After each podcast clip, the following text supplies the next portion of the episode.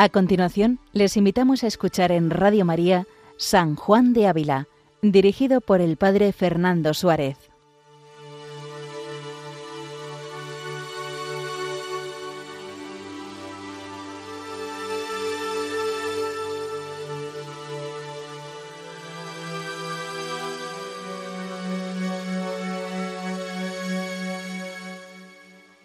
Muy buenos días, queridos oyentes de Radio María.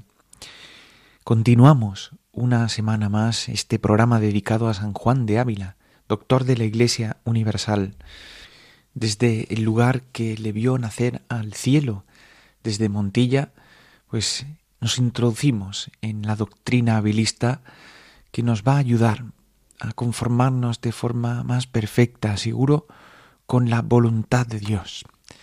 Precisamente de eso es lo que nos va a hablar hoy San Juan de Ávila.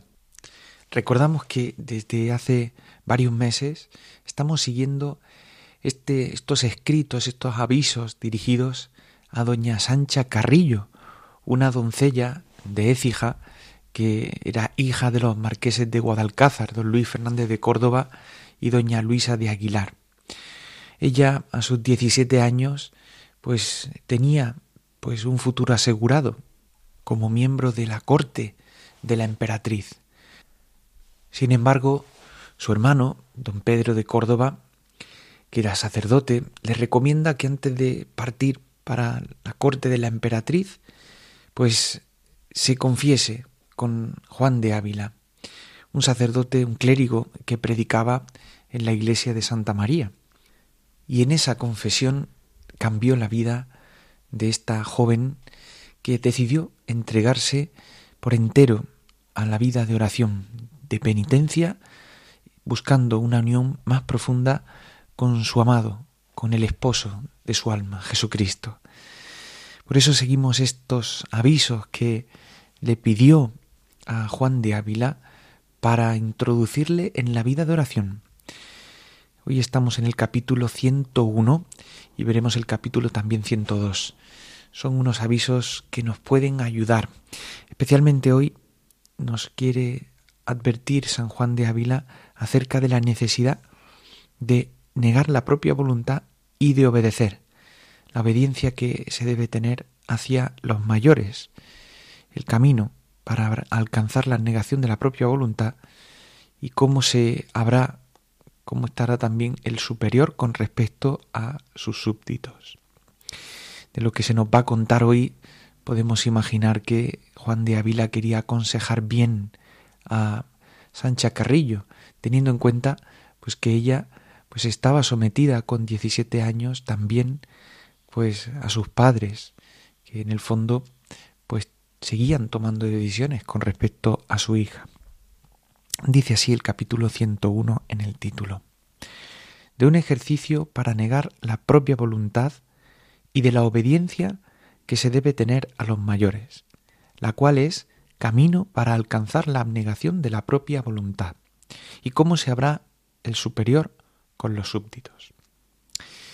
Dice San Juan de Ávila, comienza diciendo, y porque no se puede subir a lo alto si primero no se comienza de lo de abajo, os aviso que para subir a esta alteza de negar vuestra voluntad en cosas mayores, os acostumbréis a negarla en cosas menores, y no para quedaros en ellas, mas para pasar por ellas a lo que es mayor.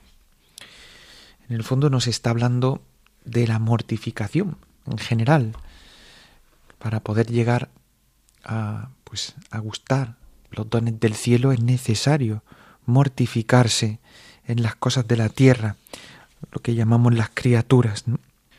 Ciertamente la palabra mortificación hoy no está muy en uso y se habla más de pues de cambio, de reformarse, de gobernarse a sí mismo, de educar la voluntad. A eso nos va a intentar ayudar San Juan de Ávila. Dice, ninguna cosa hagáis, penséis ni habléis que vaya guiada por cumplir con vuestra gana voluntad, mas sintiéndoos aficionada a algo de esto, entended que no estáis para lo hacer, porque las cosas no os han de llevar a vos cautiva hacia sí mismas, mas vos con libertad cristiana, traedlas a ellas a vos. Por tanto, comienza diciendo San Juan de Ávila que no hagamos nada movido por aquello que nos gusta, que nos inclina, digamos, nuestro apetito sensible o sensitivo, sino que busquemos una voluntad mayor, busquemos como un fin mayor. Y para eso es necesario muchas veces negarse a la propia voluntad, al propio capricho, o como decía San Ignacio, al propio querer o interés. Es necesario hacerlo para que podamos progresar en el camino de la virtud. Pone algunos ejemplos San Juan de Ávila. Dice, antes que comáis, habéis de mortificar el apetito de la gula y ordenar la comida a obediencia de Dios, que manda que comáis para sustentar vuestra vida. Es decir, antes de ponerse a comer uno debe decir, bueno, pues yo he de alimentarme, pero no he de dejarme llevar por este apetito sensible que me hace comerme todo aquello que, que, me comería, o comer todo aquello que realmente pues desearía, guiándose solamente por este apetito de la gula. Y pone otro ejemplo, dice, y antes que entendáis en la hacienda, habéis de mortificar la codicia, y después de entender en la obra, porque Dios lo manda para vuestras necesidades y de vuestros prójimos. Por tanto, mortificar todo aquello que me lleve al desorden, que me lleve a buscarme a mí mismo, a buscar el propio interés. Y por estos ejemplos entenderéis, dice San Juan de Ávila, que en todas las cosas habéis de quitar la propiedad de vuestra voluntad y hacerlas porque Dios lo manda, o vuestros mayores. Y continúa diciendo, acordaos que esta es la manera como los viejos del yermo criaban a sus discípulos, quitándole lo que querían y haciéndole obrar lo que no querían, para que en todo y del todo tuviesen negada su voluntad y del que en estas cosas bien aprobaba, tenían buena esperanza de que llegaría a la perfección, y del otro sentían mal porque les parecía que quien pocas cosas faltaba, más faltaría a las mayores, y que en una voluntad acostumbrada a hacer lo que quiere en cosas de poca importancia, se hallará muy rebelde para negarse a las mayores. Por tanto, dice San Juan de Ávila, haceos baja y sujeta a toda criatura, como dice San Pablo, y que pueda quien quiera pasar por vos y hollar y contradecir vuestra voluntad como un poco de lodo. Y a quien más os ayudara esto, más le amad y agradeced, porque os ayuda a vencer vuestros enemigos, que son vuestro padecer y vuestra voluntad. Por tanto, va a señalar un camino para quitar la propia voluntad, y esta es la obediencia. Y la obediencia en primer lugar a los superiores, los más cercanos, los que tenemos al lado.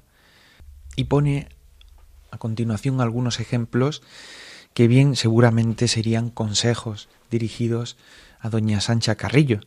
Dice, Haced pues cuenta que vuestra madre es vuestra abadesa, a la cual obedeced con profunda humildad, sin cansaros. Y la razón que le da es, Cristo fue obediente a su Padre en vida y en muerte, y también obedeció a su Santísima Madre, como a San José, tal y como nos dice el Evangelio de San Lucas. Dice, y le advierte a Sancha Carrillo, dice, y no piense nadie de poder agradar sin obediencia al que, al que tan amigo fue de ella, que por no la perder perdió la vida en la cruz. Qué bonito es este consejo nos lo deberíamos grabar a fuego. Dice, no pienses que podrás agradar a Jesucristo si no eres obediente. Al que fue tan amigo de la obediencia, pues no entenderá que no obedezcas, no lo entenderá. Dice, y no os espantéis de que tanto os encomienda la obediencia, dice San Juan de Ávila, porque como el mayor peligro que tiene vuestro estado es no estar encerrada, si no os proveéis con huir mucho de vuestra voluntad y ser sujeta a la ajena, será añadir peligro a peligro e iros a mal, porque vuestra seguridad está en no querer libertad. Luego, todos deberíamos, en este camino de la virtud, de crecer en la voluntad de Dios, caer en la cuenta de que, en primer lugar, Dios tiene una voluntad sobre nosotros. Ahora bien, esa voluntad se expresa en una actitud de obediencia. Solo podrá ser acogida si yo soy obediente. Si no obedezco a aquellos que veo, podríamos decir, no podré obedecer a quien no veo, que es Dios. Y por eso nos, nos quiere ejercitar San Juan de Ávila en la obediencia, primero, a aquellos que Dios nos ha puesto como superiores. En este caso, Sancha Carrillo, pues sus, sus padres. Pero cada uno podía pensar, bueno, yo, ¿quién es mi superior? ¿A quién yo le doy cuentas? ¿O a quién obedezco? ¿O voy yo la vida como, como alma que, que, no quiere ser obediente? ¿O que quiere siempre hacer su propio gusto y capricho? Y si me lo contradicen, pues ciertamente me, me, me repulsa y me revelo.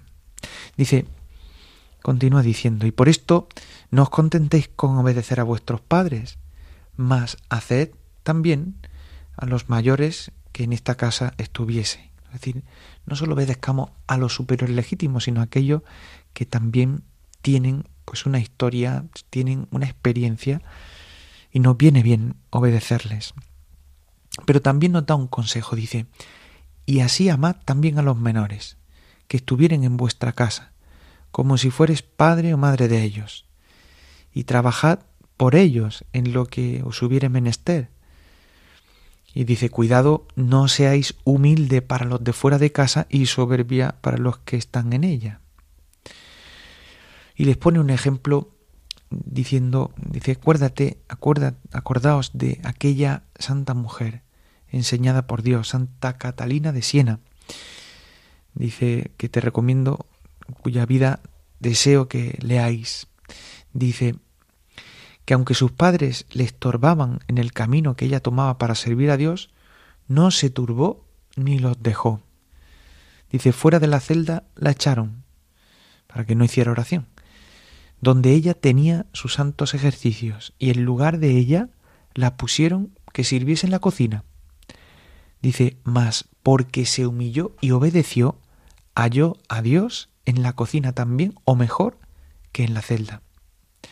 Dice, no, os ahoguéis vos, si al tiempo que queréis rezar os mandasen vuestros padres o prelados hacer otra cosa, mas ofreciendo vuestro deseo al Señor, haced lo que por vuestros mayores os fuere mandado, con mucha humildad y sosiego, teniendo confianza que obedeciendo a vuestros mayores obedecéis a Dios, pues que está mandado por Él en su cuarto mandamiento. Es decir, la obediencia a los mayores, la obediencia al superior, es en el fondo una conciencia de la obediencia a Dios. Por tanto, procuremos crecer en esta obediencia, no sólo como, bueno, como simple, pues, acatar lo que nos dice el superior, sino tender, como decía San Ignacio, pues a una ofrenda del entendimiento, ¿eh? teniendo pues no solamente un querer, pero un mismo sentir con el superior y sometiendo, ¿eh? sujetando el propio juicio al juicio del superior. Y continúa diciendo, y esto no es excusa para que podáis pedir con humildad a vuestros padres que os den algún lugar apartado y algún tiempo desocupado para vuestros ejercicios espirituales. Dice, y habiendo pedido primero al Señor, pues confiad en su voluntad, que ahora os lo concedan, ahora no, todo será para vuestro provecho, si vos osáis tomarlo como de la mano de Dios, con obediencia y sosiego. Y vuestros padres darán cuenta al Señor, y no cualquier cuenta de lo que os mandan a vos, lo cual vos no miréis, más conviene que lo miren ellos, pues como dice San Ambrosio, es merced de, de nuestro Señor y muy provechosa tener hijo o hija que quiera servir a Dios en virginidad, con desprecio del mundo y particular llamamiento de vida espiritual. Pues así sabemos en la vida de Sancha Carrillo que decidió entregarse, decidió entregarse completamente a Dios en virginidad. Y así lo hizo, según nos cuenta su biografía, que al regresar a su casa entró sin decir palabra a sus aposentos y guardó sus joyas, cortó sus cabellos y se cubrió con una saya negra lisa que hizo de toca, ¿no? Sorprendidos por tanto sus padres, pero terminaron pues buscando un cuarto apartado de su casa para renunciar a los placeres del mundo y entregarse completamente a la voluntad de Dios. Compraron una casita que estaba pegada a la suya y así pues tuvo un oratorio y pueda, tenía un acceso a la casa con sus padres, ¿no? Pues allí empieza esta vida de penitencia y oración, retirada del el mundo desde el momento en el que se consagró a Dios. En el capítulo 102, que vamos a terminar en este día, nos habla nuevamente de que no todo lo que deseamos o pedimos se ha de llamar propia voluntad y cómo conocemos lo que el Señor quiere de nosotros. Es decir, ¿Cómo podremos distinguir la voluntad, nuestra voluntad, de la voluntad de Dios? Pues en unas breves palabras nos las va a sintetizar San Juan de Ávila. Dice, si bien habéis mirado lo que se os ha dicho en estas palabras pasadas, veréis que dos cosas se os han encomendado. Una, que no tengáis voluntad propia, y otra, que sigáis la de Dios. Dice, y para declaración de estas dos partes, conviene deciros que el desear y pedir a Dios particularmente que os libre de algún mal espiritual en que más peligro corréis o os dé alguna virtud que particularmente habéis menester, no es vicio de la voluntad propia, sino medio y muy bueno para hacer la voluntad de Dios, que nos manda apartar del mal y hacer el bien. Es decir, no es algo ajeno ni algo que Dios no quiera, pues que pidamos pues que el Señor nos conceda pues una virtud o conceder que nos libre de alguna tentación, de algún mal espiritual en el que muchas veces estamos inmersos. Dice, porque si bien miráis, el pedir la cosa en particular, por la particular necesidad que en ella hay, ayuda a pedirse con mayor eficacia y más profundo gemido. Dice las cuales son partes para que Dios fácilmente conceda lo que se le pide, lo cual por ventura no concediera, pidiéndose en general por la tibieza con que se suele pedir. Dice, y esta doctrina es conforme a la escritura divina, pues el Señor nos enseña en la oración del Padre nuestro pedir cosas en particular. Dice, y David hacía lo mismo, según le ofrecían particulares necesidades. Y así lo han hecho todos los santos, pidiendo para sí y para otros. Dice, y aunque se puede lo mismo hacer pidiendo cosas temporales, como leemos del ciego que pidió la vista al Señor y otros muchos, más como lo temporal sea cosa menos preciosa y cuyo amor suele ser peligroso y cuyo desprecio suele ser alabado, no hay tanta licencia para soltar el corazón a lo desear y a lo pedir como lo espiritual, aunque no deja de ser bien hecho si se pide sin congojas demasiadas y con condición si agrada al Señor. Por tanto, no dejemos de pedir. Y es verdad que solemos pedir cosas temporales, ¿no? Que me vaya bien en el trabajo, que pueda aprobar este examen, que pueda pues sobrepasar esta dificultad. Dice, pero la mayor parte, las que nos deben preocupar son sobre todo las interiores. Y ahora nos dice San Juan de Ávila acerca del cumplimiento de la voluntad del Señor. ¿Cómo podemos conocer si cumplimos o no la voluntad de Dios? Dice, ¿en qué, ¿en qué la conoceréis? Dice, a lo cual os digo, que donde hay un mandamiento y palabra de Dios o de su iglesia, no tenéis más que inquirir, sino tened por averiguado que aquello es la voluntad del Señor. Ciertamente coincide con San Francisco de Sales y una multitud de santos. La voluntad del Señor bien expresada en el cumplimiento de lo que Él dice en su palabra y manifestado en lo que la Iglesia establece, los mandamientos de la Iglesia. Dice, y cuando esto no hay, habéis de tener por lo mismo que manda vuestro superior, si claramente no consta que manda contra la ley de Dios o de la Iglesia o contra la razón natural. Es decir, es evidente que esta obediencia no es ciega, ¿no? Pues, por un lado, no se puede ni obedecer a un superior que mandara algo que va en contra de lo que establece la ley divina o eclesiástica, ¿no? La Iglesia. Tampoco se puede, pues, obedecer, por ejemplo, a un superior, pues que se sobrepasa en sus límites, ¿no? Por ejemplo, un padre que le niega a un hijo puede seguir la voluntad de Dios y entregarse a la vida consagrada o a la vida pues, religiosa, sacerdotal. No tendría sentido esa obediencia.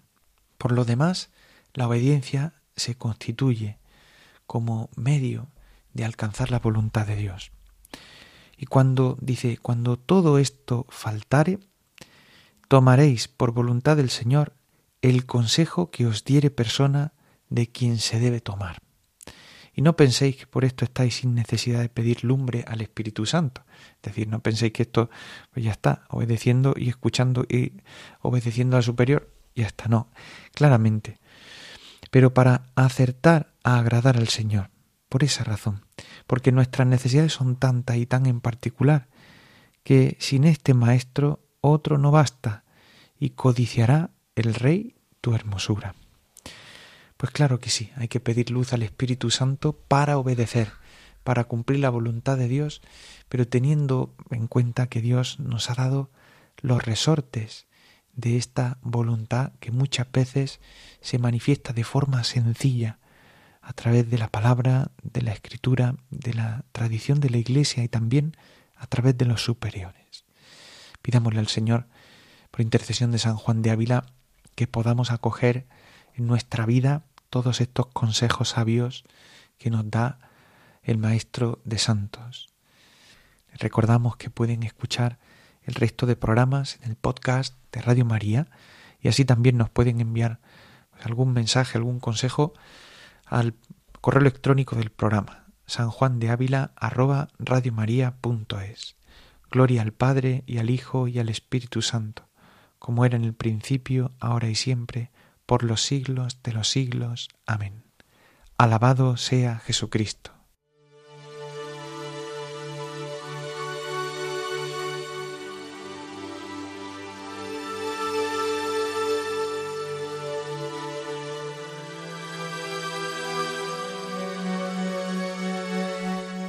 Han escuchado en Radio María San Juan de Ávila con el Padre Fernando Suárez.